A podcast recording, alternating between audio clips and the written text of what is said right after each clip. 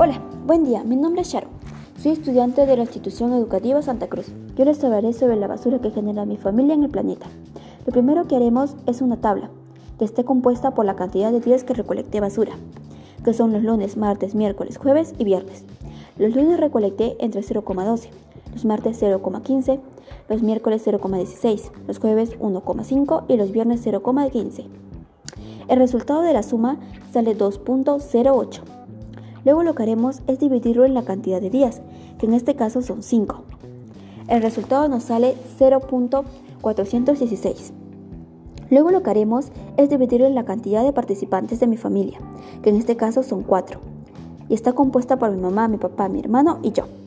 El resultado nos sale 0.104.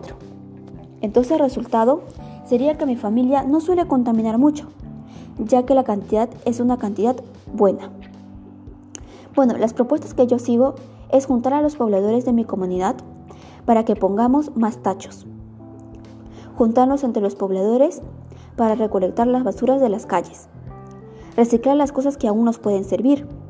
Y motivar a la gente que también recicle. Bueno, eso es todo por hoy. Muchas gracias por su atención.